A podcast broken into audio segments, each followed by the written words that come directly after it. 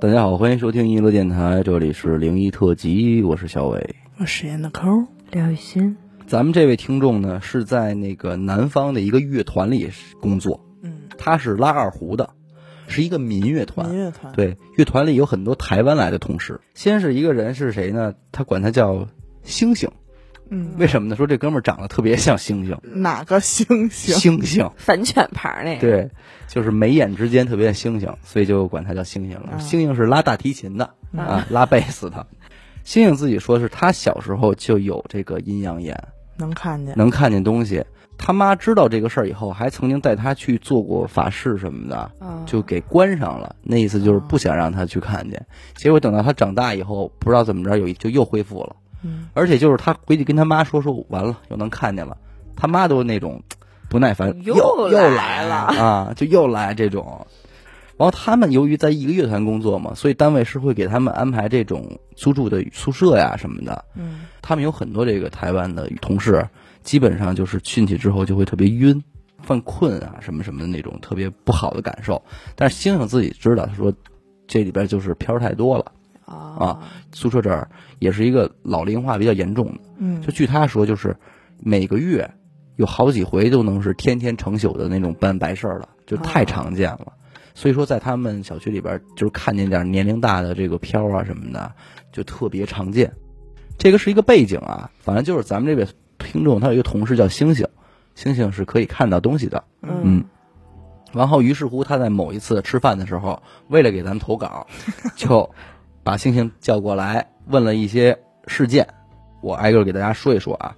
首先是，呃，有一次星星还在台湾的时候，他还在上学上上就是读书的时候，一天夜里骑着机车啊，在经过一个隧道要回家，他说他往里开的时候呢，首先是听到了铁链子的声音，铁链子，对，其次之后就是他在抬头看的时候，就看到远处有一个阴差，用铁链子拴着一个人哦在往他这个方向走，我以为要拴他，不是吓我一跳。拴着另外一个人，嗯，而那个人呢，自己抱着自己的脑袋在跟着他走。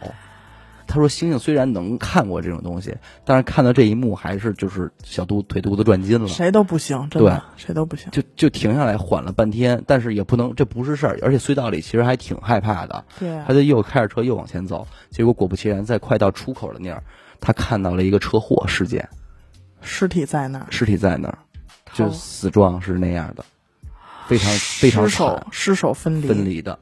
然后，他就赶紧就骑着车就回家了。这就是星星的第一个事儿。阴差，对他这些事儿都特别狠，你知道吗？之后上大学之后的星星呢，是在法国读的研究生，在他独自租住的这个房间里，和他在台湾的女朋友视频，嗯哦，你知道吧？两个人视频的时候，你知道视频的时候，你的手机里边大大范围是你的你女朋友，然后你的自己的那个小块呢嗯。会在右上角。右上角。啊。他在视频的时候看着手机，通过右上角自己的那个块儿，那因为那个时候那个小块儿相当于一面镜子嘛，啊。他看到他的邻居从墙那边穿过来了，穿过来，然后又穿出去了。是一个呃虚影还是一个实体？他没有描述他看到的是什么。如果这么清楚能看确定是他的邻居的话，就应该还挺实的了。他说就看到了，而但是他他并没有觉得什么，因为这个跟那个在在隧道里抱着头的相比，这个温和好多了。嗯，而且人家也没看，就是真的是经过路过而已。路过一样而已。但是他看到这一幕，完了他还跟他那个女朋友说呢，说哎，我刚才看到我邻居过来了。但是他女朋友是一个完全不信这些事儿的人，啊你能明白吗？就是说就是不信你吓唬我什么什么的。然后直到是过了两天以后，警察来敲门，是要调查一些事情，因为你的邻居在隔壁去世了。回回都有实锤啊！也是因为这件事儿，他的女朋友就相信他了这件事儿。但是说，他说这个是他和星星的第一次采访，所以也没有问太多。然后星星星星的意思是说，如果你还想知道这种东西的话，等我整理一下思路以后，我再给你讲。但是呢，没有让咱们失望的是，又有另外一位台湾同事，哦，呃，这位同事也是台湾的，嗯，姓邱，就是丘处机的那个邱。嗯嗯这个同事除了阴阳眼以外，还有一个更屌的技能，是他能看穿你的心思。啊，读心术有很多人都会去找他谈心，哦，对，因为他说他能看出人内心深处最最肮脏的那些东西。最深处，呃，那有多深咱就不知道了。就有的时候连自己都不太了解自己的那，就是你不是你跟他聊起天儿，他你会诧异他怎么会知道你这些东西。如果是肮脏的事儿的话，应该挺深的。嗯嗯反正就是咱们听众也跟他聊过，啊，就确实是对方就很很快的，就是一瞬间说间出来了。就把他心里边想的，包工作上的事儿啊，家庭上的事儿都说的特别多，而且且特别准，就是这么一个东西，能力啊。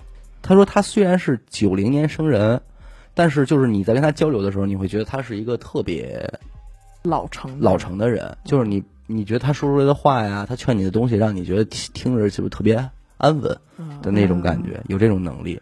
而且他就据他自己所说，他从小到大其实也是无数的人去劝他出家呀什么的这种事儿，但是他嗯基本都不去。逗就逗在哪儿呢？因为邱先生是后来才加入的乐团，啊而当邱先生来乐团的第一天，星星就开始头晕了。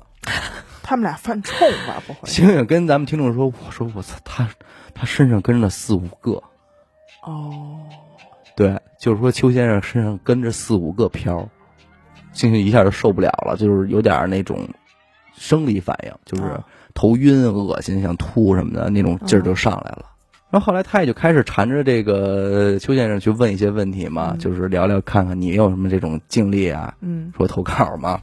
然后邱先生也是给大家讲了一些，就是邱先生的乐器是吹笙，啊笙嗯啊，吹笙的，它是一个民族乐器。其实所有学音乐的学生，你在上学的时候又必须得学一个乐器，是钢琴，嗯嗯所以他每天也是得在琴房里边练着钢琴的。嗯然后邱先生给他讲的是最逗的一个片儿，就是一个小孩儿，每天都在琴房里边，就想让他弹琴，听他弹琴，听他弹琴，而且是有的时候还会上他的身，他弹。嗯，我而且说弹一会儿，对，而且不弹别的，只弹哈农。这个事儿太逗了，你知道哈农吧？是就是就是入门的那对，，就是入门特别基础的哆来咪发嗦瑞咪发嗦拉咪发嗦拉西，就就这种指法、手法练习。就练习曲，它对它完全不是乐曲，就是专门为你学钢琴的人练习手指灵活度用的一套东西。嗯，哈农小飘只让他练这个，练别的不行，因为他那个刚入门的小孩儿，他就他只会这个 个这个。对，然后这个是最逗的。听众说邱师傅也由于心比较善良，所以从来也没有拒绝过，就是你想谈我就让你谈。嗯。陪你玩会儿，对。然后还有一次是说，他有一次在回家的路上看到有一个飘儿在树上逗猫玩儿，树上啊。逗。猫都一群猫，而且他邱师傅觉得特逗的是，那些猫都累了，就是招完那个飘儿招完那个猫，那个猫都已经不动了。然后他就看着觉得特好玩儿，结果忽然飘发现他了，就哎你能看见我嗯啊，然后就冲他就飘过来了，你知道吗？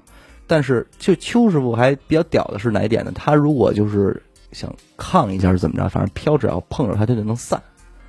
啊，对。然后这帮猫就特兴奋，就全都踪过来了。为什么呢？因为有他在，就没有飘逗他们，所以他的猫缘也特好。啊，嗯，然后说还有一次特别搞笑的是什么呢？由于他们单位附近不是老年的票儿居多嘛，嗯，然后去年有一场音乐会，曲目都非常经典，哇，那想必也是上座率很高啊，所以音乐会会有很多非常传统的曲目。他说，比方什么丰收锣鼓啊、京剧的《乱云飞》啊、《月儿高》之类，就是这种老一辈儿非常喜欢的曲目。所以当天他说发车前往这个音乐厅的时候，邱先生说：“说我操，车上拉了一堆，都奔这个来的，对，就是就搭着车跟他们去音乐厅，然后听完了一场音乐会，啊，然后邱先生自己就说说那天晚上那天晚上一路上头都超级痛，蛮痛，对，用台湾话说是超级痛，恶心想吐，难受了一路。关键是星星也是这么说的，啊，对，星星说他演演奏的时候，就即便是不去演奏这些个传统曲目，嗯在他们日常工作演出的时候，偶尔也能看到天花板上有飘在听，就好这动静什哎就好这曲个儿，看这这个其实也不奇怪，打过去也有说这个搭台给鬼唱戏的这个说法，是吧？对，反正就是这么一个事儿。好，感谢您收听娱乐电台，这里是灵异特辑。如果您也有同样的灵异故事经历，那么非常欢迎您为我们投稿。具体的投稿方式，请关注微信公众号“一乐周告”。我是小伟，我是闫德抠，刘雨欣，我们下期再见。拜拜。拜拜。